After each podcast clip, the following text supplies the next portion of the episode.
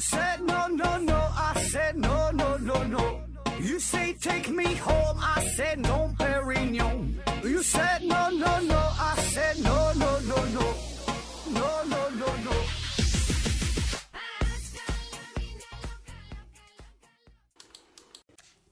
拼命探索，不计后果。欢迎您收听思考盒子。嗯、这又是一期特别节目啊，番外篇，这个回答听友的问题啊。啊，废话不多说了，直接上问题。一帆风顺提问说：“老师你好，非常喜欢您的科普节目。呃，我有困惑，就是那个模拟理论或者是缸中之脑假想，是哲学问题还是科学问题？对我的无神论世界观、呃价值观产生了困扰。假如说那个所谓的理论是真的，是真的跟宗教人格化的上帝没有区别了吗？呃，模拟我们的程序员不就是随意支配我们那跟宗教什么轮回的一样了吗？现在这个问题特别困扰我，希望老师有时间解答一下，或者是做一期节目纠正我的世界观。我想有这样的想法，呃，不在少数啊。呃，这个问题啊，这又是缸中之脑的事儿啊。这个问题，嗯，非常的宏大，而且这个缸中之脑的话题吧，这老话题对吧？基本咱们每一期回答听友的问题，这个节目当中呢，都会有人提问啊。那么首先哈，这个缸中脑这个事儿啊，到底是哲学问题还是科学问题啊？这个事儿其实并不重要。呃，也许啊，我想啊，就是在当初这个问题是被这个希拉里·普特南刚刚提出来的时候呢，这个应该是一个哲学上的问题啊，这叫思想实验，就是说他这个想法在现实生活当中是呃无法去实现的，叫思想实验嘛，就是在你脑海当中呃想象的这么一个事儿啊。但是呢，现在咱随着这个脑机接口的技术呃逐渐的成熟。那么这个缸中之脑呢，已经开始慢慢的转变成为一个真正的啊，咱现在是呃日常生活当中咱说是可以触手可及的一个科学性的问题啊，就是从哲学上升到的科学，上升到科学这这这这个维度啊。那么这事儿之前咱也聊过嘛，就是脑机接口啊，说这个马斯克这个事儿嘛，对吧？之前咱咱咱咱聊过这个话题啊，专门说过啊。咱直接说你这个第二个问题啊，这个是我比较感兴趣的，说这个呃缸中之脑和上帝的关系啊。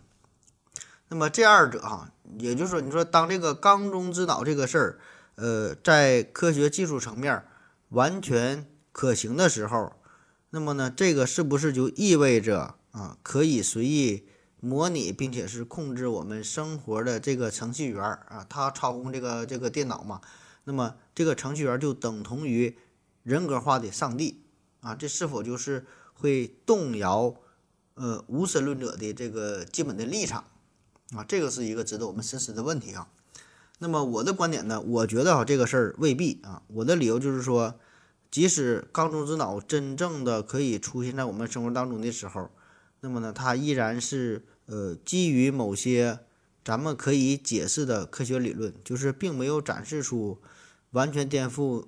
呃，咱们人类所有认知的这种神迹啊，就是恰恰是因为这些基于科学技术的，让我们体验到上帝存在的这种感觉。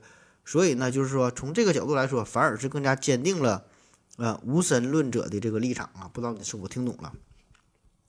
而且呢，就是即使在这种情况下啊，它展示出一些超自然的神迹，咱们人类无法理解的种种的现象。你仍然可以把它呢归因于这个，可能就是说的，呃，某种代码，对吧？就程序员写出这些东西，用这个用用这个代码制造出的一些幻象，而这个外部的世界，这个真实的宇宙，仍然是按照这个牛顿定律啊，按照这个开普勒的什么法则呀在运行着，这些都是科 科学可以去解释的，对吧？所以说呢，这个反倒是可以很好的解释。呃，并没有人格化的上帝存在啊，这个都是科学可以解释的。那当然了，如果你愿意的话，你呃完全也可以管这个程序员就叫做是上帝，对吧？因为对于你来说，他已经就是这个万能的，就是从你的视角来看，这个和真正的上帝，他没有任何的区别啊。只不过呢，就是从别人的视角来看啊，就跳出你的这个视角，别人来看，他与真正的这个全知全能的上帝呢是有着本质的区别，对吧？就是这个程序员，他只是在模拟一些信号，嗯，就是在你的面前，这个上帝。实际上呢，只是一个喜欢搞恶作剧的一个码农，对吧？他虚拟出了所有的这些幻象，嗯，所以这个问题的关键就是，对于你来说，你没法区辨这，没法区辨这个这个区分这个程序员啊和真实的上帝有什么区别，但是别人能看出来啊。所以说，这个就是你如何去定义呃自己心中的这个上帝啊，这个就是一道选择题，对吧？就是你没法证明。上帝的是否存在的这个情况之下，你如何去选择？你可以选择相信上帝的存在，也可以选择它不存在啊，就是没有证据表明上帝存在啊。然后你如何去选，对吧？这是一个宗教的问题，也是一个哲学问题，也是一个物理的问题啊。而这个缸中之脑，呃，就是它真正能够实现的时候，它并没有从根本上证明上帝是否去存在。更多的呢，它只是提供了一种可能性，就是在这种情况之下，可以很好的模拟上帝存在的一种可能性而已啊。所以说，对于我个人来说哈，我的选择就是我会更加坚定的相信上帝啊不存在啊，或者说是一种这个无神论的这这这这这这种信仰，对吧？就是因为说我看到的这个景这个景象。完全呢，更可以去归因于这个就是程序员输出的一个指令啊，因为有缸中的大脑嘛，对吧？它可以模拟模模拟一切，所以这个时候我就更加不需要人格化的上帝的存在了，对吧？当然了，至于这个程序员他是从哪来的，然后他的感觉是不是有更高级的这个程序员有一些什么更高级的命令进行输入啊？这个就是一个。呃，另外一个维度的问题了，这个这是这个往上说那就没头了啊。嗯，下一个问题，盒子的壮汉老粉丝王勇啊提问说，终于找到一个特别牛逼的问题，嗯，如果神可以满足你三个愿望，第一个愿望许的是啊，请实现你第二个愿望。第二个愿望是，请实现你的第一个愿望。那么会发生什么？而第三个愿望怎么实现最有趣呢？啊，这个问题，呃，这个事儿呢是一个典型的悖论哈，叫做嗯自指性悖论哈，自指性悖论就是说自己说自己，自己干自己啊。呃，这里边最有代表性的就是说谎者悖论嘛，对吧？这个咱们都听过，就是说，呃，我说的这句话是假的。就是说这句话到底是真的真的还是假的嘛？你说不明白，怎么说都不对嘛？那自子性悖论啊，就是因为他描述的就是对于这句话本身的一个判断啊，所以呢，这样呢就造成了一个矛盾嘛。呃，其实有很多的悖论哈，呃，都是因为语言上的制止所造成的。呃，我给你举个例子吧，就悖论很多嘛，这是其中的一大类哈。我说这个自子悖论。呃，比如说有这么一个例子啊，就是如果你想要向女神表达的话，比如说看上哪个妞，你你你想跟她表达，不知道怎么说哈，这个你可以学一下啊，很简单啊，整一个纸条啊，拿一个笔在上边写这么两个问题，哪两个问题啊？你跟他说啊，我这两个问题啊，你用是或者否来回答就行。第一个问题，你觉得你这两个问题的答案？是一样的吗？第二个问题，你喜欢我吗？啊，你你自己拿个纸写一下啊，写一下，然后看看怎么回答。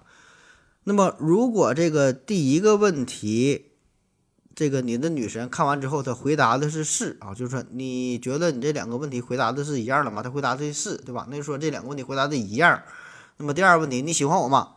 对吧？那是吗？对吧？那那你回答，那就是喜欢我啊，对吧？哎，他喜欢你了。那么，如果说他第一个问题回答的是否啊，你觉得你这个两个问题回答的是否一样？他回答的是否啊，这两个问题回答的不一样啊。第一个回答了否，那第二个你是否喜欢我？他还得回答的是是啊，就是说，不管他第一个问题怎么回答啊，最终呢，第二回答都是是啊，他都得喜欢你啊。这个问题的核心就是嗯，制止啊，就是嗯，第一个问题是针对于问题本身的一种描述啊，这样就造成了。起码在逻辑上，你的女神是喜欢你的啊。当然，这个现实非常残酷哈，她是不可能喜欢你啊。所以说，按照你这个思路，你你说什么第一个问题、第二个问题、第三个问题啊，这如何如何的？呃，你可以就随意的制造一些悖论，就是利用这个制止嘛，就是啊制止啊，就是制造很多的悖论。就像你说的，你捡了一个这个阿拉丁神灯啊，然后说实现三个愿望。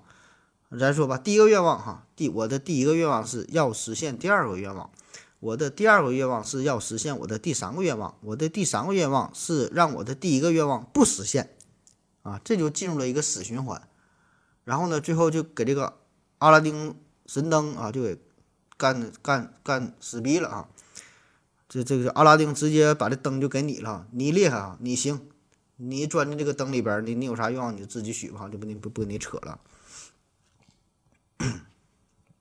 下一个问题啊，瘦马提问说：“盒子大神，呃，玻璃制作的鲁伯特之泪啊，头部比钢铁还坚硬，子弹都打不碎，是真的吗？还有从尾部弄断就会整体呃炸裂粉碎，是不是真的啊？啊，这个关于这个呃鲁伯特之泪啊，这个事儿，呃，网上有很多的这些文章内容啊。”那么啥叫鲁伯特之泪？就是说，你把这个玻璃给它烧化了啊，变成一个融化的状态，然后在完全重力的作用之下，让它自然的滴入到冷水当中，然后就冷却了嘛。最后呢，就会形成一个呃蝌蚪状的一个玻璃泪滴啊，这个就叫做鲁伯特之泪啊。就网上有这个照片，你看能明白。呃，我估计很多朋友也都是听过看过哈，这这这这个图片啊，知道这个事儿。那么这个鲁伯特之泪，它的最大的特点就是脑袋这个地方像个蝌蚪嘛，脑袋这个地方非常的结实啊，你怎么打拿锤子打打不碎。然后呢，尾巴这个地方非常脆弱，轻轻一碰，哎，它就碎了啊，这就是它的特点。那么为什么叫鲁伯特之泪？这就是在十七世纪的时候，然后呃，德国的鲁伯特亲王。送给了英国国王查理二世啊，送给他这么一块儿，呃，玻璃状的这么类的，就是就就就这个东西嘛，然后因此而闻名哈，就是鲁伯特之泪啊。那么这个鲁伯特之泪，它这个奥秘是咋回事啊？就是为什么脑袋结实，尾巴不结实？这个背后的原理叫做裂纹扩展啊，裂纹扩展，这就是嗯，涉及到一些嗯。锻炼力学研究的内容啊，这玩意儿比较专业哈。我是研究过这这方面的内容，上大学的时候，呃，学过这专业课啊，但是说不太好懂啊。大概的意思就是说，呃，裂纹扩展嘛，就是材料啊，在这个外界因素作用之下，然后会裂纹成核生长的这个一个动态的过程。那么这个鲁伯特之泪呢，为啥脑袋地方这么抗打？这个就是源于它内部不均衡的这个压力，呃，就是因为当这个熔融状态这个玻璃啊，滴入到冷水之后，然后这个玻璃的表面它先冷却啊，温度降低，然后就会形成一个固态的外壳。那么在这个外壳之下，玻璃内部仍然温度比较高，它是处于一个液态的这种状态。那么等到里边的这个玻璃，它也是冷却啊凝结之后，那么它这个体积就要变小，就是一个收缩的状态。所以呢，这个就是相当于玻璃的内部。就非常用力的拉着这个外壳向内收缩，导致的结果呢，就是靠近表面的玻璃受到了很大的拉应力啊。最终的结果呢，就是这个玻璃泪滴的表面具有很大的这个压应力啊，也就是咱说的这个抗打的状态。所以呢，要使这个鲁伯特之泪，你想给它打碎啊，必须呢在这个玻璃滴的内部啊，让这个拉伸区呢形成一个裂纹才行，而这个。表面裂纹呢，只会沿着这个玻璃泪滴泪滴的这个表面呢进行发散，不会深入到它内部的拉伸区，所以您就很难打碎啊。但是呢，它这个尾部哈，这个是它的一个弱点，这这这是一它这是一个它的这个呃阿卡琉斯之重啊，它的弱点，因为这个尾部的碎裂呢，就会导致这个裂纹传入到玻璃滴内部的拉伸区，那么这样呢，就会迅速的从这个内部啊土崩瓦解啊。也不知道你听懂没？反正这个我也是从网上抄的，给你念一下啊，我直接没整明白啊。嗯，下一个问题，青鱼幺幺四提问说：何志兄，你觉得地球上的下一个智慧生物啊，狗和人工智能可能性哪个更高？啊，这个智慧生物这个事儿，这玩意儿就看你怎么定义这个智慧生物这个事儿吧。这个没法说哪个可能性更大，就是说的你如何去定义这个事儿，对吧？啊，下一个问题啊。调班今天提问说：何总问个问题，人体婴儿的身体是哪个脑子控制的？要是都控制了，不打架吗？呃，要是一个能控制，一个不能，那个不能控制身体的还用吃饭吗？啊，连体婴儿这个事儿啊，呃，这个连体婴儿啊，它有很多种的类型，有一些呢是脑袋连接在一起的，呃，但是它就都有自己的身子哈，都有自己的身，有有自己的这个四肢，这是种情况。呃，然后这就自己能控制自己了。还有一种呢，就是说共用这个身体和四肢，但是呢，它有两个大脑哈，这个就是你问的这这这这这种情形。那么一般这种情况下呢，就是一个大脑呢只能控制身体的一边，就是左边的脑袋控制左边的这个身体，左边的胳膊、左边的腿儿哈，右边控制右边啊，互不影响。所以说呢，这种情况下，你两个人呢配合好啊，然后你才能走路，对吧？才才才能协调的行动啊。当然，对于一些无法描述的事件啊，呃，我也不知道他们是怎么协调完成的。下一个问题，马可思维提问说：超智百度啊，西西弗斯是希腊神话当中的人物，与更加悲剧的俄狄浦斯王类似。西西弗斯是柯林斯的建立者和国王。他甚至一度绑架了死神，让世间没有了死亡。最后，西西弗斯触发了众神，众神为了惩罚惩罚西西弗斯，便要求他把一块巨石推上山顶。而由于巨石太重了，每每未上山顶就又滚下山去啊，前功尽弃。于是呢，他就不断的重复，永无止境的做这件事儿。众神认为再也没有比进行这种无效无望的劳动更为严厉的惩罚了。西西弗斯的生命就在这样一件无效而又无望的劳作当中慢慢的消耗殆尽。呃，何子兄弟认为每天重复一件不可能实现的事儿有意义吗？从物理、哲学以及人性的角度进行分析。谢谢（括弧请请称呼我河粉啊，扣翻了啊）。呃，这个问题呀，首先呢，咱呃感谢一下这位听友，呃，帮我们解释了一下，就是咱们节目的这个名字的来源哈，叫西西弗斯 FM 啊，西西弗斯为啥叫西西弗斯嘛，对吧？就就就是他说的很对哈，就是这个起源。嗯，那咱们可以说是从古到今啊，古今中外啊，都是如此，就是有很多的大哲学家、大思想家、大文学家。啊，各种各样的人啊，各种牛逼的人啊，都在试图去解读人生存在的意义啊，就是说人为啥要活着啊？咱活着是为了啥？对吧？大伙都在研究这个事儿啊。可是直到目前为止呢，这个事儿呢也没研究明白，没给出一个合理的解释啊。不管是在过去那种野蛮蒙昧的古代，还是说今天咱说科技高度的发达啊，到了今天，到了现在。也没研究明白，就是为啥活着，对吧？仍然没有一个统一的标准的答案，是吧？谁也解释不了，对吧？那么这个西西弗斯这个事儿哈，就是这是一个神话，这是一个故事。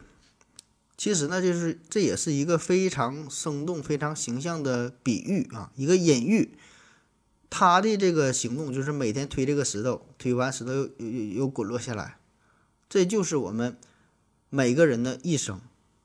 而且，就不管你是谁哈，不管你是贫穷还是富有，不管你是长得漂亮、长得这长得丑啊，像像像像我这样的啊，像刘思这样，呃，刘不就像像刘思这样长得帅的啊，像我这长得丑的，就是每个人哈，咱每天的工作，每个人的生活都是如此，就是大家每天都在重复着这种无聊的工作啊，做着毫无意义的事情你想一想，对吧？你说大伙都这样，但是呢，我们和这个西西弗斯唯一有一点不同的就是，我们最将我们最终还要去面对死亡啊，人固有一死，对吧？而这个西西弗斯呢，他可能说会更加的痛苦，他是无休止的去重复啊，做这些无用功，永远也没有终点啊，没有死亡啊，天天就是这样，一直会重复下去。所以说，从这点来说呢，可能对于咱们人类来说，你终有一死，这个死亡这个事儿吧，可能还是一个好事儿，对吧？你还有一个终点啊。所以这个事儿吧，你这么一想呢，也比较奇怪啊。咱大伙儿，咱咱都听过一说法，就是生活本身并没有意义啊。为什么活着没有意义啊？就是我们每一个人赋予了生命的不同意义啊，是你给你的生命加上一段意义啊，你觉得它有意义啊，或者说就人你活这一辈子，你在努力寻找生命的意义，就你寻找的这个过程本身，这个就是生命的意义啊。也不知道听没听懂啊？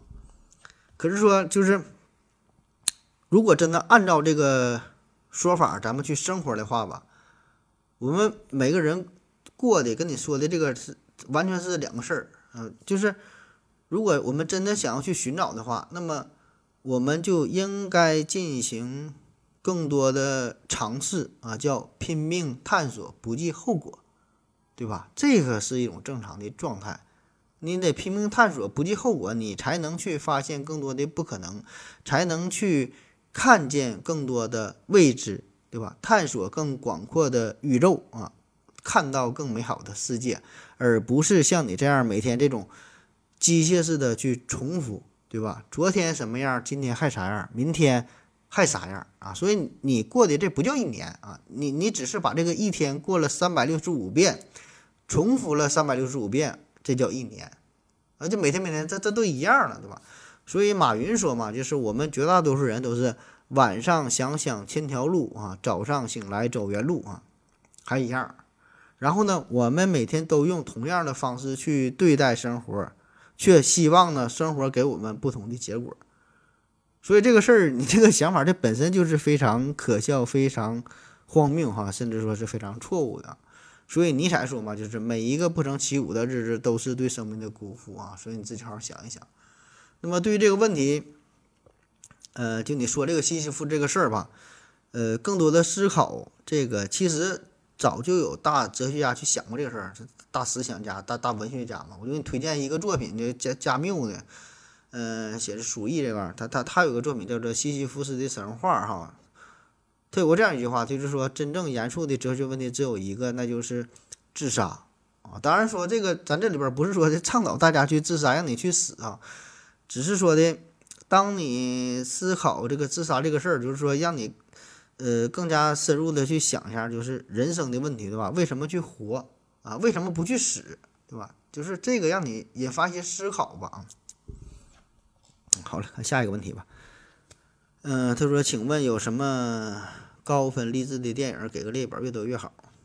啊，看电影这个事儿哈，有有什么好电影？嗯，看电影这个事儿吧，我确实是没有什么研究哈，也没刻意的去整理过。呃，真不是谦虚啊，这个看电影这事儿，我这这就比较大众化，就是看什么豆瓣上的呃评分比较高的啊，就看这些电影。然后我在我节目当中呢，也是会。”偶尔的推荐一些，就是，呃，突然想到一个问题啊，谈一个话题，想到了就给大伙儿推荐了，就是看过的给大伙儿推推荐了。但是这个个人的一些观点嘛啊，这事儿呢，如果你真想说的让我去推荐一下，我建议你去加入咱们的这个微信群呢。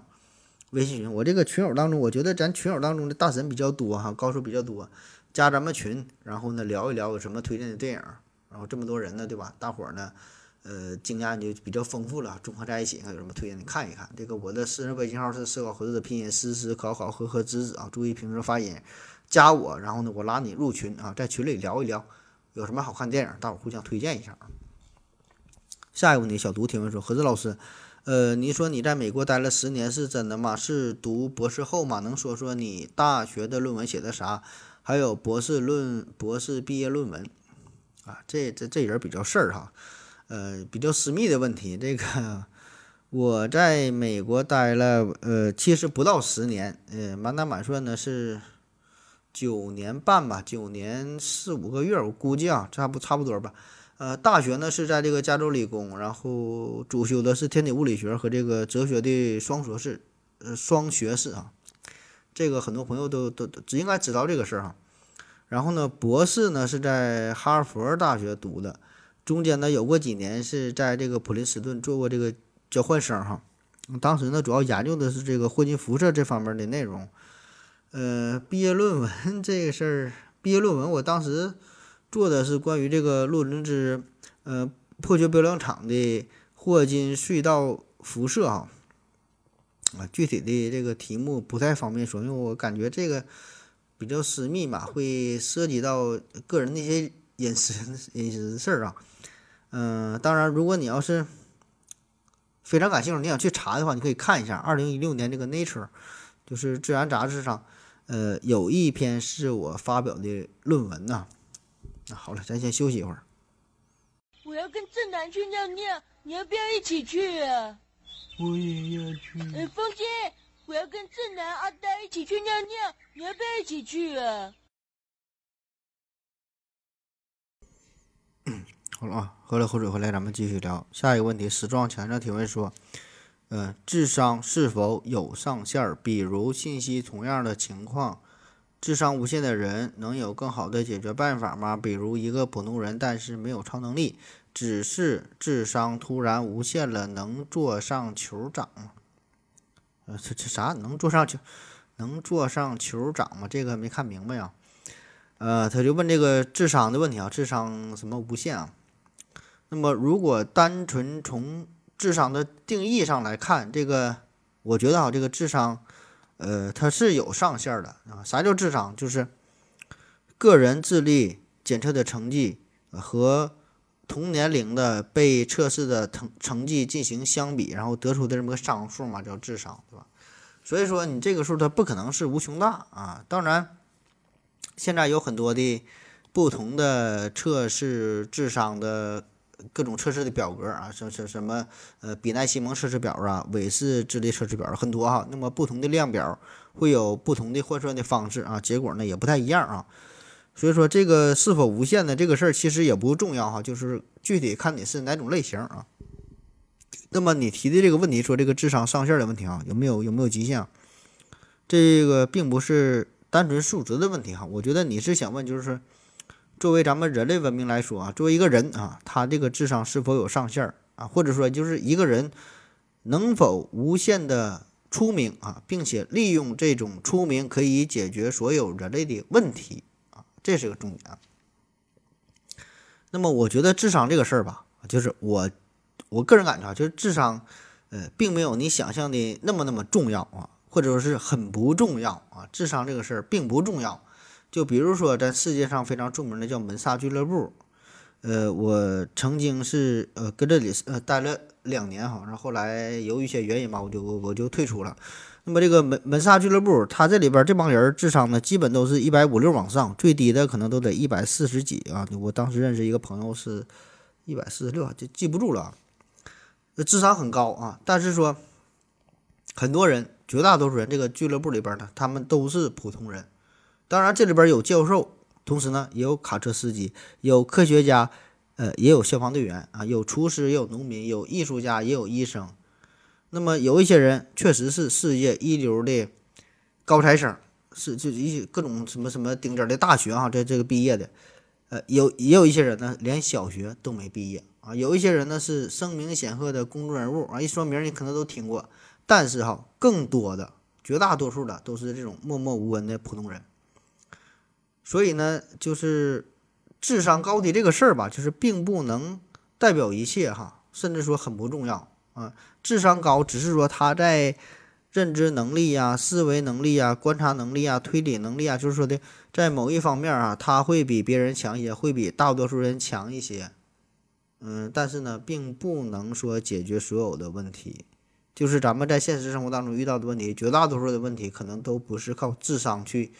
解决的啊，特别是在中国啊，这个智商真不是万能的，甚至说智商只是占着一个非常非常非常小，甚至说很不重要的一部分的作用啊。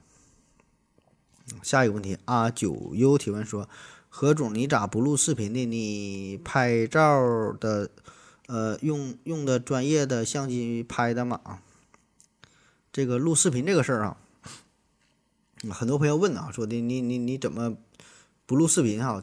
这么这么优秀的主播啊，应该向视频发展，上什么抖音呐、快手啊，还有什么 YouTube 上就是整整点什么视频呢？呃，这个事儿吧，我确实也想过，我们团队呢也是考虑过这个事儿哈，也是想过要转型嘛，转型走这个视频的路线。嗯，后来呢，就是被我否决否决了哈，起码是到目前为止吧，就是到现在啊，到我说这句话啊，现在这个时这个时候，呃，暂时还是不考虑做视频呢。嗯，反正我个人感觉是，咱这个音频节目现在做的还好啊，还算凑合啊，还行吧，咱就这么说吧。好不敢说好的吧，前边有这个刘老师，呃，有邦杰老师。这这这个旭东老师就很多很多啊，这这个做音频很好的，但是起码我觉得还算凑合吧，在中国的科普领域还行。然后呢，视频领域这咱就是不考虑哈，就是咱也比不了啊。这这个事儿咱也暂时是不想去触及啊，根本就是没这个想法。呃，我感觉吧，这个个人精力有限，能力有限啊。咱这个团队虽然咱公司很大，但是呢。就先把这个视频啊，先把音频这一块儿，呃，做好，能维持下去也也也就算不错了哈。这咋说呢？就像是你说你开一个东北饺子馆，然后呢，生意还算还行，还能维持下去。你看旁边这个川菜馆挺火，赚钱了，然后你也想去卖水煮鱼啊，整点麻辣烫，我感觉这个效果不一定好啊。就是先实打实的把自己的这种一亩三分地守住了。呃，做好了啊，然后一点点来吧啊，咱还比较比较年轻，比较稚嫩啊。嗯，第二个问题说，我拍照用什么设备啊？这个，如果你有我的这个微信啊，这这有我这个朋友圈，看我朋友圈，呃，经常发一些照片啊啊，非常不成熟哈，非常幼稚哈，非常艳俗的那那种大红大紫的那个照片。然后有很多朋友问嘛，说你用的是什么相机拍的？呃，我现在常用的就是两个拍照设备哈，一个呢是这个哈苏的呃 H 三 D 三九啊，这也是咱们摄影部然后给我提供的一个一个一个相机，我就不常用啊。他他告诉我他说这个照相也挺好，你你瞄准了一摁呢，我这个照片就好看啊。呃，不太常用，我比较常用的是我的这个手机啊，这个手机一个国产手机也不太贵哈，就是一千块钱的水平。呃，主要是靠咱们这个后期的团队的制作啊，进行各种 PS，呃，弄得非常艳俗啊，非常绚丽。哎，反正我个人就喜欢这种感觉。就很多人说嘛，你这个整的有点太俗了哈，就审美嘛，这是最最低的一个档次，叫艳俗啊。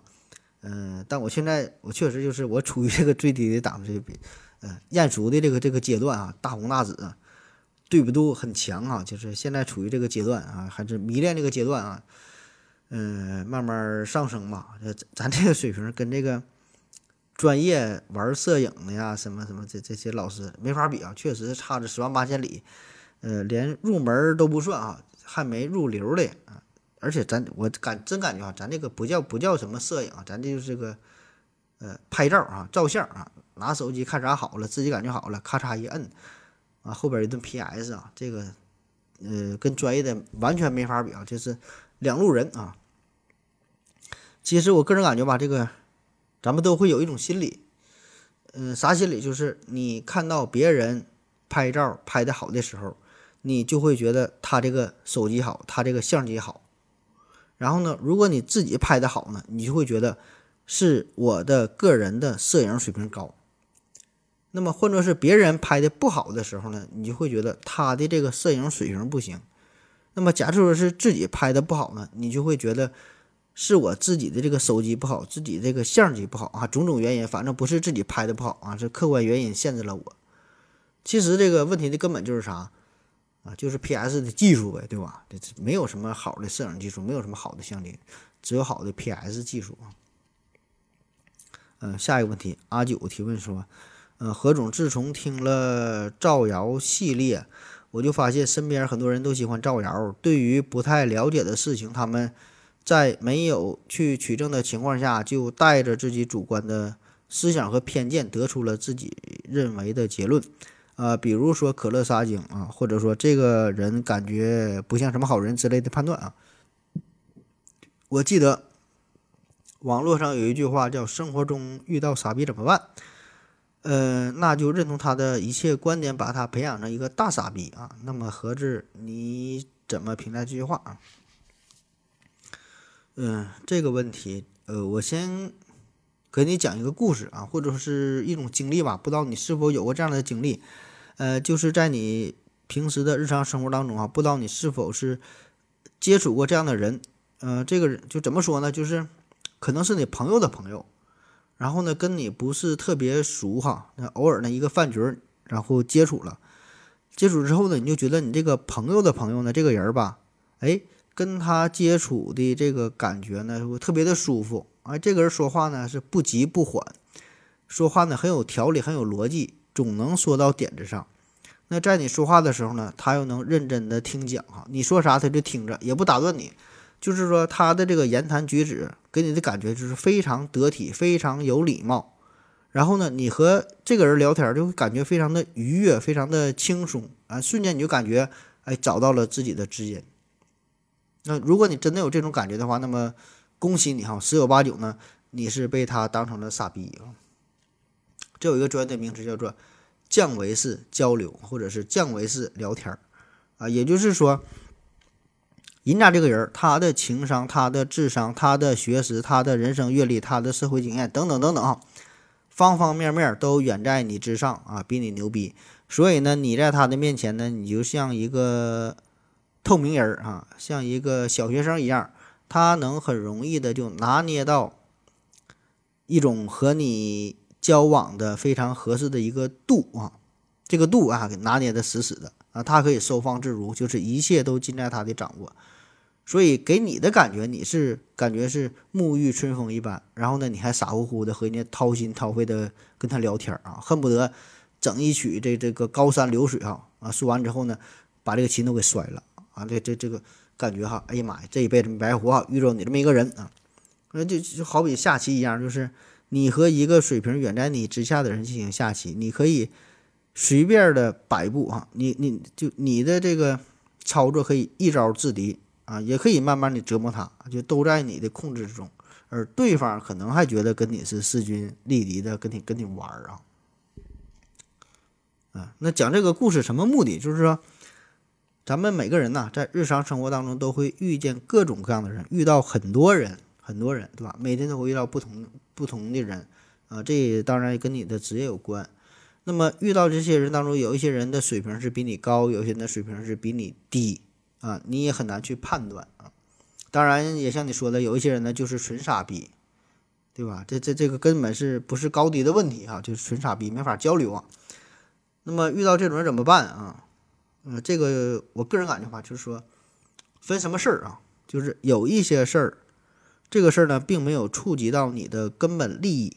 那么在这种情况之下，对于这种纯傻逼，你就可以完全去忽略他，无视他，不鸟他，因为你也不是他的亲爹亲妈，你也没有责任、没有义务去教育他啊，去辅导他，去指正他，对吧？他傻逼，你就让他继继继继续傻下去啊！就像你说的，从个傻逼啊培养成一个大傻逼，对吧？就是他的傻跟你一毛钱关系也没有啊！你你你你也不用去负责。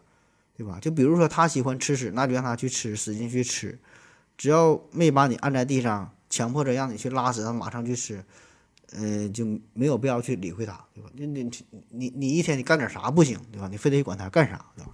当然了，如果这种傻逼哈跟你有一些接触，就是说，比如说生活上啊、工作上啊，或者是你的领导啊。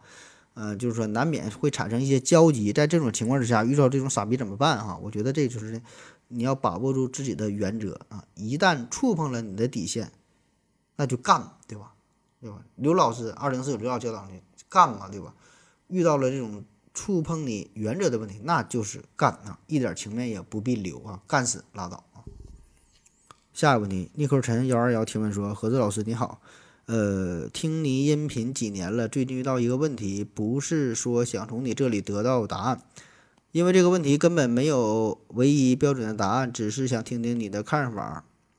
父母双方两方都有问题，呃，离离过婚又复婚，他们冷战吵闹的时候，作为子女的话，你认为应该怎么做？呃，你怎么看待子女选择逃避啊？你怎么看待子女选择逃避而不去不正面面对他们的矛盾啊？嗯、这问题咋说呢？很复杂啊。这个我觉得主要两方面，就是说，首先得看看你这个子女是几岁啊？呃，父母离婚啊，这这个事儿很难处理啊。如果说这个子女已经是长大成人，然后呢，父母离婚，那么就尊重他们的选择，就是做到这个儿女啊应尽的孝心、应尽的义务，呃，也就足够了，对吧？毕竟你爱情这个事儿呢，这是两个人的事儿，这是你父母之间的事儿，对吧？但是亲情呢，亲情这是你和你的父亲、你和你的母亲之间的事儿啊，这个它不一样啊，把这个划清界限。呃，也不必过多的去纠结这之间的感情，对吧？就是你成年之后啊，你的父母和你，大伙儿都是成年人，每个人都有自己的感情，每个人都有自己的选择，都有自己的自由，啊，对吧？那当然，如果你是未成年的话，嗯、这个事儿就比较麻烦了。呃，对于你父母的选择，你你父母的做法呢，你有你也没有办法去左右，对吧？因为你还小嘛。你也改变不了什么，所以呢，你你只能是坚强一些，然后呢，独立一些，然后快快长大，对吧？然后独立自主，开启一段自己新的人生啊！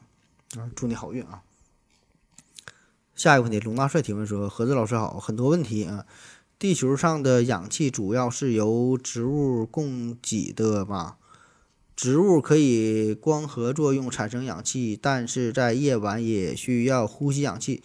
白天晒一个小时产出的氧气和晚上一个小时消耗的氧气哪个多啊？比例大概是多少？火火呼吸什么的都需要消耗氧气，那么地球上的氧气会不会越来越稀薄？如果不会，是为什么？啊，这个问题很好啊，想法很好，但是你这个这就是纯知乎级别的问题啊。你上网一搜，这个有很多的答案啊。嗯，怎么说呢？我我我我给你整理一下吧，就是简单说一下，说这个地球上氧气这个事儿哈，这早期的地球这个氧气从哪来的？主要呢就是由蓝细菌产生的啊，也就是咱说这个蓝藻哈。呃，原来原原来就蓝藻，现在都叫蓝细菌了，是这蓝细菌产生的。而现在的咱这个氧气，嗯，两方面，一方面呢是由于这个陆地上的植物光合作用产生的，还有一个呢就是海洋当中的藻类光合作用是产生。这这这这两方面呢，其实比例上差不多哈。看一下数据，地球上每年每年产生这个氧气呢，大约有三千亿吨。陆地上呢占有一千六百五十亿吨，海洋呢占有一千三百五十亿吨啊，基本就是一比一啊。那么就像你说的，这个植物它呼吸不也消耗氧气吗？如如果考虑到植物呼吸消耗这一部分氧气，综合的结果就是植物每年净产生的这个氧气的这个量啊，大概是八百二十亿吨。那这个数呢，其实也不少了哈。这这个八百二十亿吨呢。呃，足够地球上所有这个微生物啊，还有咱说人类这个化石燃料消化，就是你你说什么点火烧这些消氧，就这个足够用了。所以呢，这事儿你根本不必担心地球上氧力呃这个氧气越来越稀薄的问题。下一个问题，SQYU 二七提问说：何子老师你好，我最近几年明显感觉吃到的水果甜度啊一直在刷新我的认知，有些感觉甜的呃不那么自然。以前听说过有把糖精片儿埋在土里种西瓜的，请问市面上的水果怎么判别是否有人工添加剂啊？是否可以安全食用？啊，说吃水果这个事儿怎么是安全啊？太太太太甜了。嗯，你这个问题呢，确实是超出了我的认知范围啊，这是我的知识比较薄弱的一个环节。呃，确实对于水果这个我没有太多的研究哈，也不太感兴趣。嗯，而且你这个话题本身就比较大哈，我也是想帮你收集一些资料回答一下，但是这个确实很难，因为这个水果的种类太多了，对吧？这就是你不可能用判别这个菠萝的方法去研究猕猴桃，对吧？那这么多水果，我没法一一跟你去讲每个怎么去判断它的真假，说是自然养自自自自然种植出来的，还是说打了一些药物啊？反正我个人感觉就是这个食物安全这个问题吧，食物这个事儿吧，你就放心大胆去吃。呃，在咱们中国，在众多的不安全因素当中啊，水果这个事儿，我觉得还是比较安全的啊。你就是吃点什么放什么糖精这个事儿啊，呃，你也死不了啊。下一个问题，幺八三三八五三提问说，何子老师问一下，宇宙诞生的时候，恒星与行星的形成过程是熵增还是熵减？这种情景下怎么理解熵的概念啊？啊，这个问题比较专业啊。说熵这个事儿，呃，啥是熵？就是系统的混乱程度。那么对于一个孤立的系统来说，它呢总是趋向于熵增啊，就是说这个这个系统它一定会变得越来越混乱啊。比如说你这个房间没人来收拾的话，它一定会变得越来越乱，对吧？你想想你自己这这个小屋，那么一定是直到你的母亲出现之后，打破了这个孤立系统啊，让它变得越来越立整。啊，有外界的输入。再比如说，你把一个墨水啊滴入到水中之后，它一定是自发的、非常均匀的在水中进行散开，对吧？最后呢，在这个水中均匀的分不开，对吧？那而这个相反的过程，你从来没有看到过啊，就是这这这个墨水在散散开之后，又重新的变成一一颗墨滴哈，没看着过。那对于气体来说呢，也是，就是气体分子呢，也是。不断的均匀的扩散，然后呢分不开来，对吧？最后达到最大熵的状态啊，这这这就熵增嘛。那么这个事儿呢很好理解哈，背后的原理可能是不懂，但是这个现象呢我们会经常看到，也很好很好的去去去理解这个事儿。那么放眼宇宙来说，你说的这个为什么原始的星云会聚集在一起，然后形成恒星？哎，感觉这个。这不就出现了这个自发的熵减嘛，对吧？这个逆熵而动啊。那么这里边呢，关键的问题就是有引力的作用。那么在引力的作用之下，这个情况呢，就和气体分子这个扩散呢正好相反。就是在这个宇宙空间当中，星云的分布，就是这个物质越聚集的状态，这个是熵越大啊。这个跟这个气体扩散是完全相反的。这个就叫做金丝不稳定性，就是在这个恒星形成的过程当中，当这个分子云的热压力不足以抵抗引力的时候，就会在引力的作用之下发生坍缩，最后呢就形成了我们现在看到的这个行星系统。啊，算了，不给你编了啊，你是不是都当真的了？你看下一个问题啊，呃，脑子太小容不下世界啊，他提问说。何志老师你好，我问一下，如果全世界都疯了，我们怎么判断自己是不是唯一的正常人？比如法西斯主义盛行，比如，呃，一个有食人传统的部落的人，如果没有与外界接触，怎么判断食人是不道德的？（括弧假如假设啊，假设食人是先天不道德的啊。）先说第一个问题，说这个如果全世界都疯了，你怎么判断自己？是不是唯一的正常人啊？呃，这个问题你没法判断啊。就是你并不用全世界都疯了啊，就算是现在你感觉并没有，就全世界并没有都疯，你也没法判断自己是否是一个正常人。你永远也无法判断自己是否是一个正常人啊，因为这个疯与不疯、正常不正常，这个从来没有一个客观的、唯一的、统一的标准的。答案，你你你没法说自己疯不疯啊，永远没法判断啊，这个根本就没有一个检测的办法啊。第二个问题，说，比如有一个食人传统的这个部落啊，呃，如果没有与外界接触，怎么判断食人是不是不道德的？（括弧啊，假设说食人是先天不道德的，啊，同样，你这个问题就是是否道德这个事儿吧。也没有一个永恒的标准的恒定的不变的答案，就是一个事儿是否是道德，这个就是人为的定义，就是不同的时代、不同的国家、不同的民族、不同的地区，对于道德它可能会存在着完全不同的，甚至说完全相反的一个态度。所以说，这个道德的约束，它的这个适用范围其实是很狭小的啊，它只是呃特定的会适用于某一个时代、某一个社会体系，甚至说是某一个部落当中啊。你说它是道德，它就道德；你说它不道德，就不道德啊。这就是一个人为的定义，呃，没有一个统一的标准。咱举一个极端的例子，比如说你你咱说现在在这个地球上，啊，在各个民族当中，在各个国家中，咱觉得这个。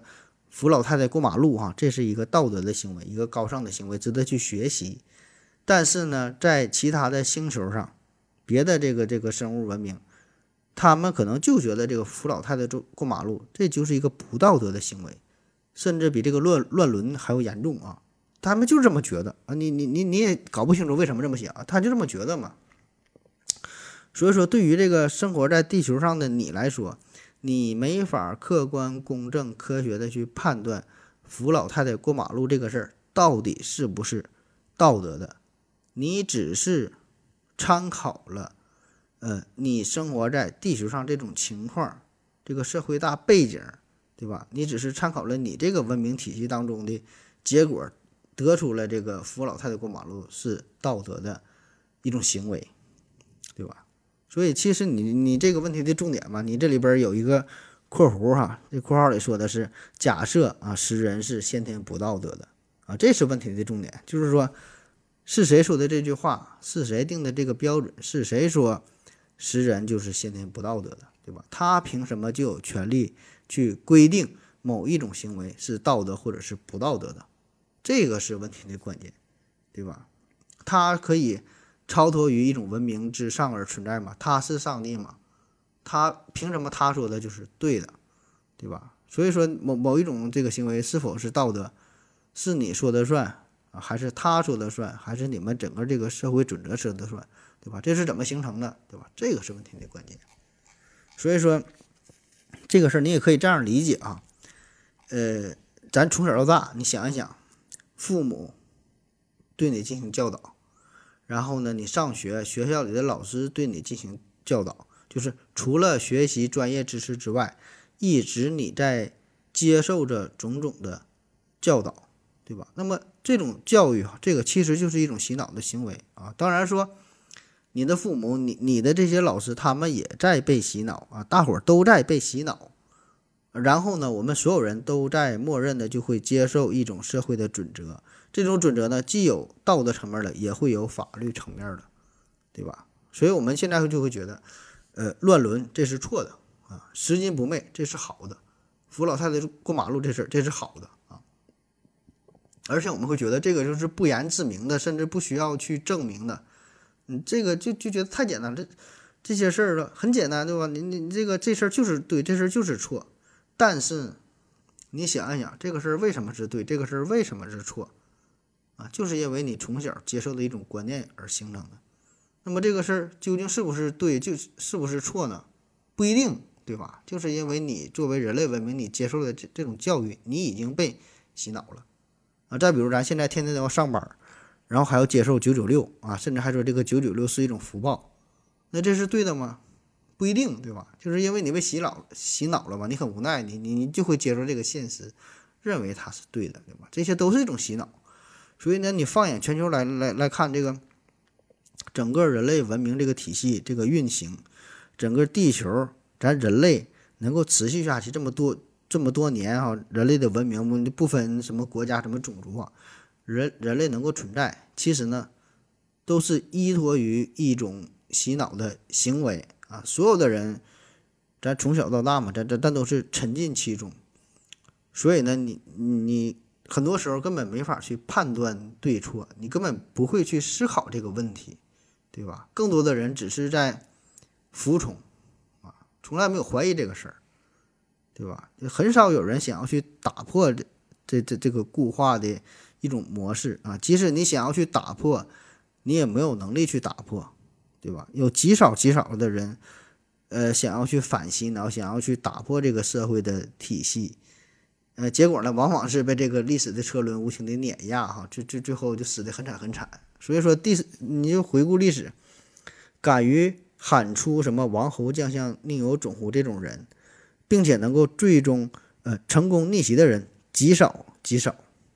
掰手指头你就数一下，呃，你能想出来就这么几个，对吧？所以说是弱者服从规则，强者打破规则，王者在制定规则。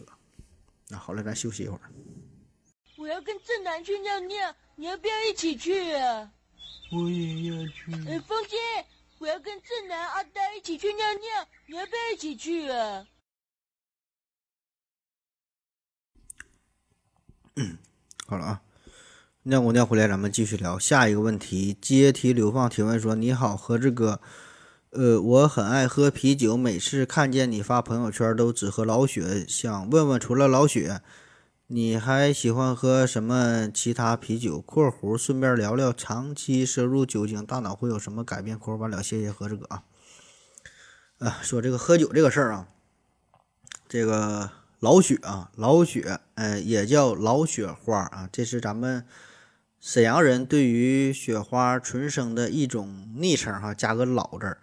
咱说老铁啊，老妹儿、老弟呀哈，这个都爱带一个老字啊，就表示尊重哈，老啊，非常亲切嘛。嗯，注意哈，咱这个雪花纯生啊，咱说雪花是老雪嘛，雪花纯生，这个纯呐，雪花纯生这个纯是乙醇的醇哈。酒精嘛，乙醇，它它不是单纯的醇啊。那么在整个雪花系列当中呢，老雪的度数算是比较大的、比较狠的了啊啊！当然了，这个只是局限于雪花系列当中，这个劲儿挺大啊。这个绝对没有要和呃其他啤其他啤酒比试的意思啊，就是有太多太多的啤酒都比咱这个老雪劲儿大啊。呃，中国的也有，外国的也有，是吧？这例子咱就不举了，随便拿一个酒，可能都比咱个酒，比这这这这比咱老雪这个劲儿大啊！而且呢，这个比这比这谁劲儿大这个事儿呢，也没有什么意义，对吧？你要说真说谁度数劲儿大，我去咱医院里边拿一个百分之九十五的这个这个医用酒精，对吧？给你们全都秒了啊！但是说呢，呃，喝酒这个事儿啊，大伙儿呢都喜欢讨论。哪个啤酒度数大一点儿？然后呢，网上还有很多的公式嘛，对吧？比如说非常有名的这个夺命大乌苏，对吧？说一瓶大乌苏等于四瓶什么什么酒啊，大伙儿都喜欢讨论这个事儿。然后呢，作为酒友呢，咱也是非常喜欢谈论一下自己曾经喝过什么什么啤酒，呃，给自己留下什么什么深刻深刻印象的某一种酒啊，或者说你到了某一个城市，呃，出国旅游，到了某个国家喝过哪个酒，感觉。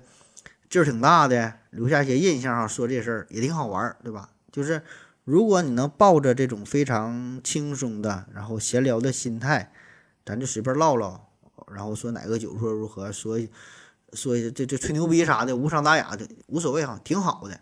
呃，但是呢，就有一些朋友是喜欢拼酒，或者说就觉得自己家乡自己这个酒啤酒好，然后呢。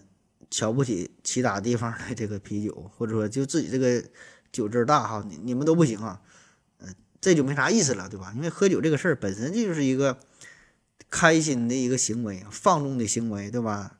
不管熟与不熟的，咱交个朋友，就非常开心啊，非常快乐的事儿。就是你就觉得你家这个啤酒劲儿大，度数大，你也代表不了啥，对吧？就就就真就说你能喝，你酒量好，给别人都喝倒了。你也也代表不了啥，对吧？你喝酒就说嘛，这就是你自己开心的事儿，自己快乐的事儿。你也不是为了别人，不是为了给给别人喝倒，没有用，对吧？你自己觉得好喝，你自己觉得开心，哎，这个是最重要的啊。那么我在我的朋友圈当中，就是经常发一些照片，就是关于老雪的照片哈。嗯，这个是因为有一些特殊情况，就是我跟这个雪花公司签约了啊，这叫呃华润集团啊。签了一个协定，呃，在公共场合呢，我是只能喝老雪，呃，当然这个老雪这是比较低端的酒啊，在一些高档的餐厅，这个这个高档的饭店可能没有老雪啊。那么没有老雪呢，就是要求我喝雪花旗下的呃其他品牌的啤酒啊，就是干啤啊、淡爽啊、呃脸谱系列啊，还有什么勇闯天涯、勇闯天涯呀、马尔斯绿呀什么的。然后呢，要求我这个朋友圈呢也只能晒与雪花啤酒有关的这个这个啤酒的一些照片啊。呃，否则呢，可能就要进行一些处罚哈。比如说，我曾经前几天发了一个百威还是蓝带哈，记不住了，那喝多了晒了一个照片。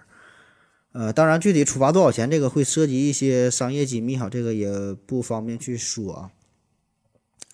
呃，然后这位朋友还问说的，我喜欢喝其他什么啤酒啊？这个我真是没有什么特殊的爱好，嗯，都行哈，我这真是不挑啊。说实话，我也喝不出什么太多的差别。你要真给我真给我做一个双盲实验，整几个啤酒啊，让我喝是说是哪个是啥，真喝不出来，我这都一样啊。特别是啤酒比较凉的情况下，因为我喝我就喜欢喝比较凉的啤酒，不管是冬天夏天，我都是喝这个凉的哈，就是夏天的时候吃点烤串啊。冬天的时候吃点火锅啊，我一般都是配这个凉啤酒哈，一喝就反正感觉挺爽的哈。欢迎来到东北，来到沈阳哈，这这这这这喝点啊。下一个问题，嗯，欢喜无语提问说，盒子，我有一个困扰多年的问题，人为什么会灼伤？我的问题是这样的，大家知道温度是分子运动的外观表象，那么一百度的水只是。表示其分子的振动和运动的速度更大一些。如果只是高速分子的撞击撞在人的皮肤上，为什么会灼伤？谢谢啊！我操，这这个终于，这是一个专业的问题啊。呃，咱先说一下什么是热啊，还有什么是热传导这个事儿啊。嗯，热嘛，热的本质呢，这是分子的无规则运动，对吧？你越热啊，你动得越快。你动得越快，你就越热啊！这大伙儿都都理解对吧？那么热传递的实质呢，就是这个分子振动的传递。呃，热的物体这个分子它振动比较快，那么冷的呢振动比较慢。那么当两者接触之后，热传递呢，就是这个冷的就会带动，呃，热的就会带动冷的，就是使得这个冷的物体这个分子的振动啊，这个速度啊越来越快。同时呢，热的这个物体的分子的振动的速度呢越来越慢。那么宏观的表现就是，热的这个物体降温，冷的开始升温啊，这个温度就传递过去啊，最后呢达到了一种平衡态啊。那么如果不考虑现实当中存在的呃什么分子扩散呐、渗透啊这些与热传递本身并没有直接关系的现象的话，那么这个热传递的实际的这个理论上的过程是没有物质传递的哈，只是一种分子。运动速度快慢的传递啊，运动快的带动了运动慢的这么一个过程啊，就热传递啊。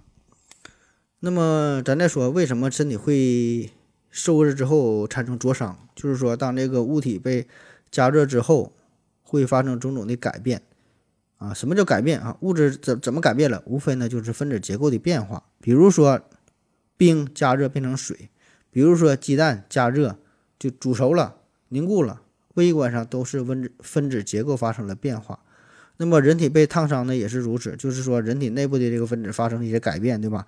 为啥会发生改变？就是这个热的传递啊，就是这个分子运动剧烈程度的一个传递啊。水分子这个剧烈活动之后，就是这个冰嘛变成水，对吧？剧烈的活动。那么组成人体的这个材料，对于人体来说，就是你的组织、你的细胞这些分子也发生了剧烈的运动。这种剧烈的分子的分子上的运动，对于人来人体来说，你是根本没法承受的啊！所以呢，最后产生的结果哈，种种的反应就是这个化学键的断裂呀，细胞的坏死啊，组织失去活性啊。宏观上的表现就是你被烫伤了啊。下一个问题说，一个一直有个疑问啊，困惑我好久。如果用粮食做的医用酒精和同样粮食做的酒有什么不同？医用酒精度数还是更高？不明白，望解答啊！啊，说这个酒精的事儿哈，酒精有这个医用酒精，有这个食用酒精啊。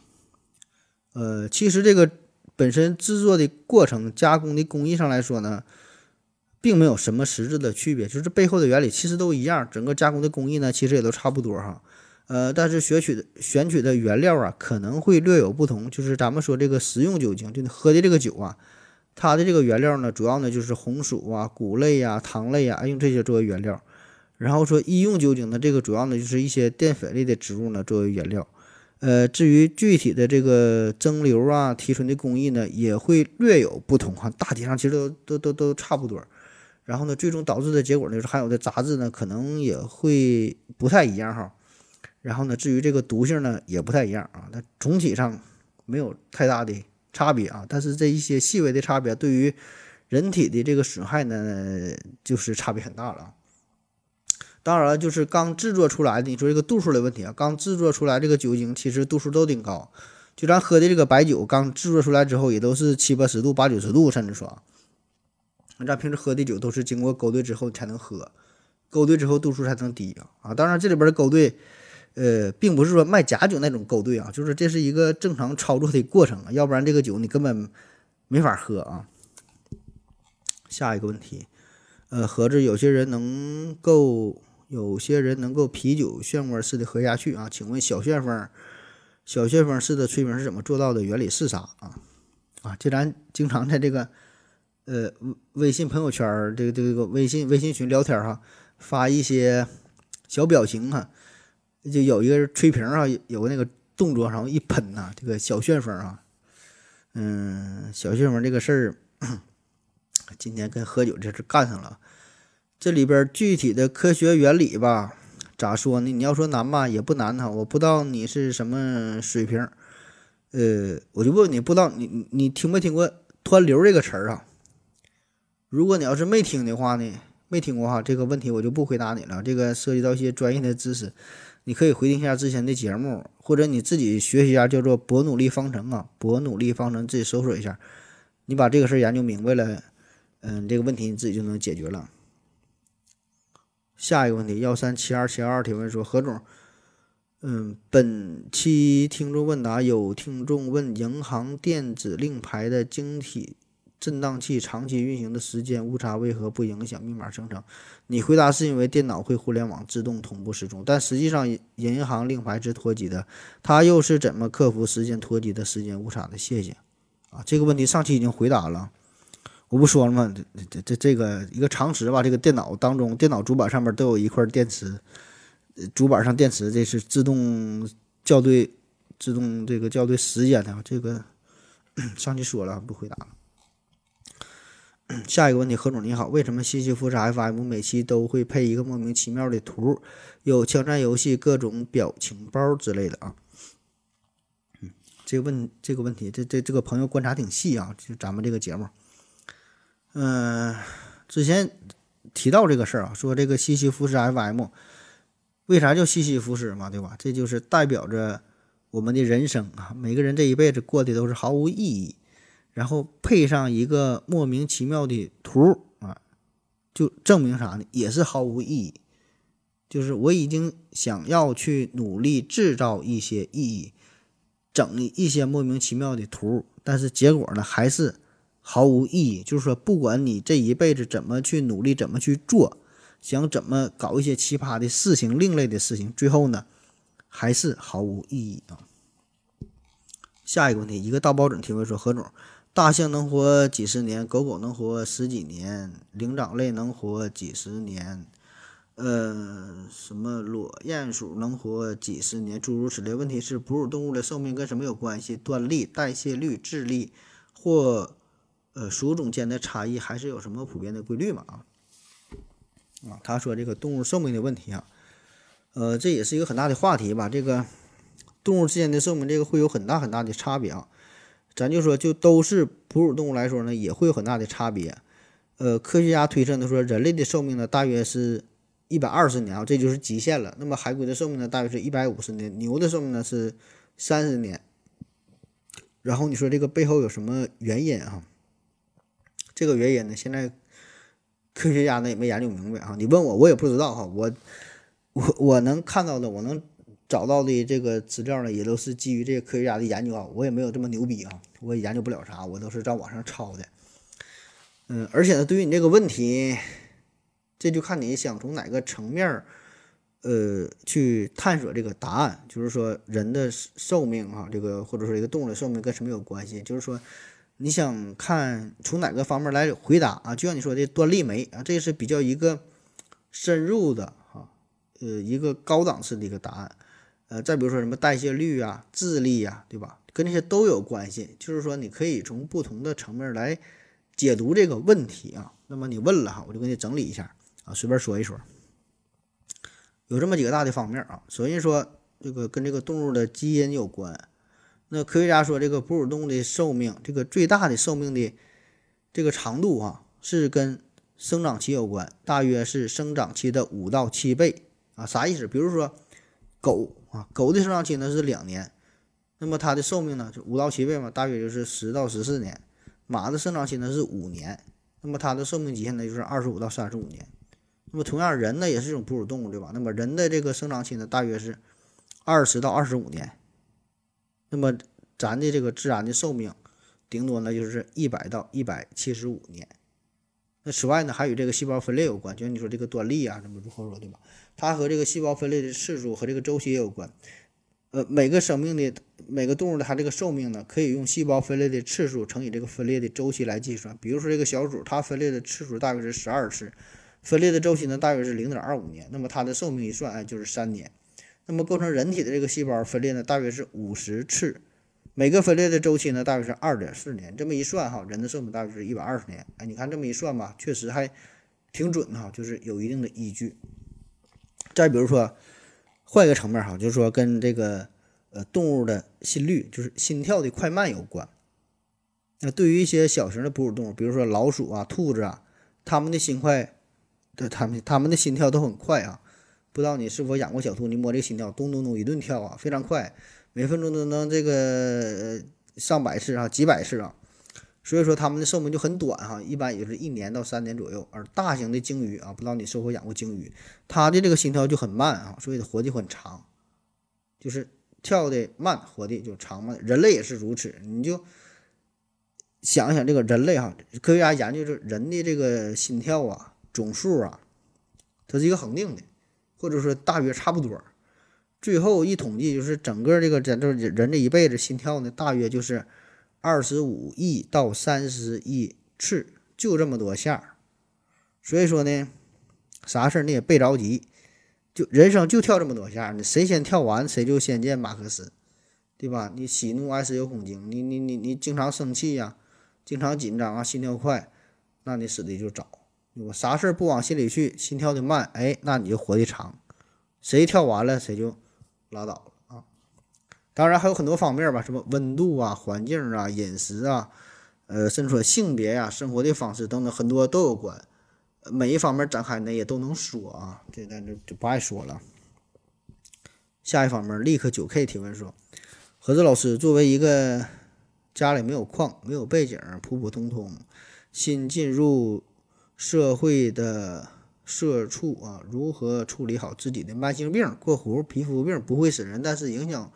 容貌与工作啊，嗯，这个皮肤病这事儿啊，皮肤病啊，嗯，不知道你是否有皮肤病啊？就是皮肤病这事儿呢，确实会给很多人带来巨大的困扰。如果你没有这个病，你可能不会在意啊；如果你有这个病，呃，那是非常痛苦的问题。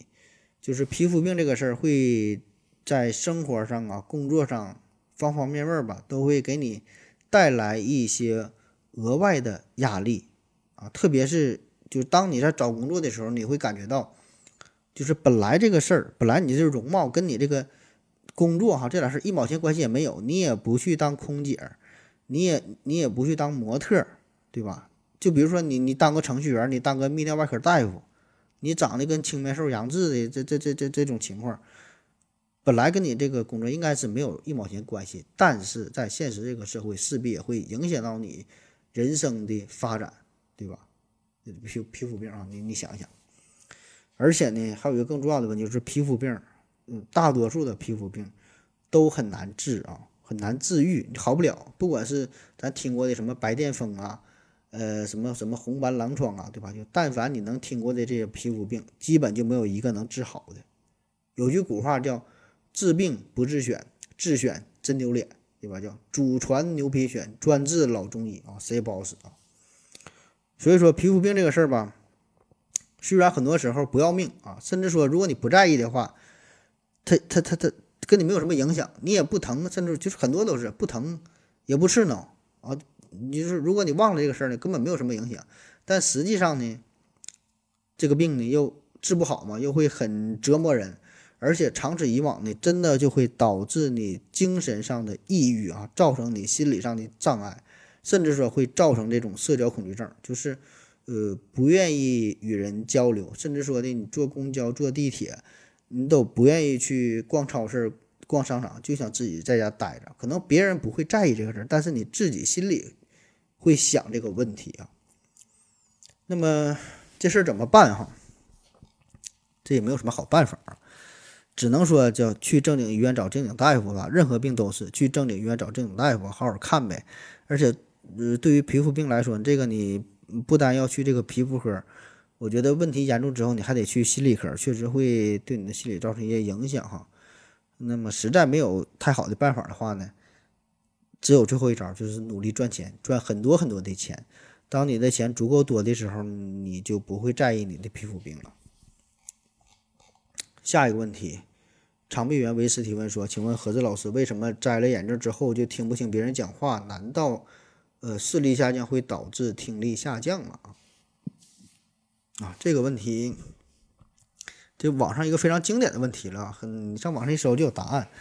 嗯，这个真不是一个段子啊，这是真事儿啊，就是确实你不戴眼镜，确实就会影响你的听力的效果。我估计很多有近视眼的朋友。呃，都会有类似的经历啊，就是你摘下眼镜之后，十米之外雌雄同体，二十米之外人畜不分，三米三十米之外这这六亲不认啊。特别是在冬天的时候，嗯，然后就咱北方嘛，对吧？天气很冷，然后室内外这个这个温差很大，很遭罪，很遭罪。就你一进屋。完全就是进入了另外一个非常朦胧的世界，就谁谁都不认识。特别是每年过年的时候，春节的时候，你去别人家拜年哈，我我深有感触，就感觉非常的尴尬。你一进屋都看不清，不知道谁是，一屋子全是人，然后也不知道该说啥哈，就恨不得马上我就磕两个头，转身就走啊那种感觉。那么在这种情况之下，你看不清人的情况下，就感觉别人跟你说话，你也听不清在说啥哈。那么对于这种这种情况，对于这种人呢，我们就会亲切。亲切的称呼他叫小龙虾哈，又聋又瞎哈，听不清看不见嘛。这咋回事儿啊？很简单，这就是因为我们获取信息的时候是通过各种不同的渠道，综合的结果就是各个器官把收集到的信息综合整理在一起，最后在这个大脑啊进行汇总，就综合的整理，然后得出了一个整体的认知啊。不仅是听，不仅是看，还有各种感觉哈，整整合在一起嘛。那么，在所有的这些信息的获取过程当中呢，最重要的就是这个视觉，就是你在听别人说话的时候，你不仅是听，对吧？视觉会辅助你，可以让你看得清是谁在说话啊，是谁在唱歌啊，还能看清他的嘴型，看清他的表情、他的神态、他的眼神儿啊，并且可以从中呢读出一些潜台词啊。所以呢，你不戴眼镜的话，这就会失去。大量的信息，甚至说是一多半的信息，那么自然呢，在这种情况，你就感觉哈，你你你就听不清在说啥。所以吧，你你自己就想一下，就是你听这个回到二零回到二零四九和你看回到二零四九，你这个感觉完全不一样，对吧？虽然你看视频的时候，就老刘坐在那会儿一顿哔哔哔哈，好像没有什么太多的表演，没有什么更多的肢体语言，但是这个感觉感觉是完全不一样的。所以这个就是这个视觉给我们带来的一种冲击，呃，一一一种感悟，就是说你可以从老刘这种非常犀利的眼神当中体会到一种桀骜不驯，体会到一种非常猥琐的这种感觉啊。下一个问题，哥本哈根学院派提问者何子老师有一种说法认为我们的世界是高等文明，呃，虚拟出来的，并引用了一些旁证。呃，因为这个是无法证伪的，所以科学界并不关心这种论点。那么，既然不能用科学证明，能否用纯逻辑的证用纯用能否用纯逻辑来证明我们的世界不是虚拟的世界呢？比如，王杰老师提出，如果我们是高等文明虚拟出来的，那么高等文明怎么证明他们不是虚拟出来的呢？望何子老师说说你的想法啊。这个还是，嗯，之前说缸中之脑对吧？跟那个一个问题。啊，确实这个事儿没法去证伪啊，这个事儿没法从逻辑上去否定它啊，也不是科学讨论的范畴，对吧？你没法证伪，讲它没有什么意义。呃，这个高等文明呢也没法证明他们不是被模拟出来的哈。我刚才该说的也都说完了。呃，至于这个问题呢，我给你推荐一个节目叫《谷歌古典》啊，我估计很多人都已经听过了。谷歌古典这也是咱的老前辈哈，他也是讲过这个问题，呃，而且我觉得他讲的是比较透彻的啊，他很多系列哈都都都说这个事儿啊，你可以听一下五个古典啊。下一个问题啊，最后一个了。四点半起床啊，提问说道德绑架是绑架还是应该遵守的无质规定啊？比如说可以出轨吗？这个首先啊，这个祝你安全，然后然后然后祝你祝祝你祝你幸福啊！出轨这个事儿啊，道德绑道德绑架，道德绑架啊，是否应该遵守这个无质的规定啊？这个事儿呢，就看你怎么去选择，就是个人的选择吧，它不一样啊。嗯，我个人感觉，在这个世界上，从来就没有什么不可以的事儿啊，可不可以啊？没有什么可不可以，什么事儿都可以。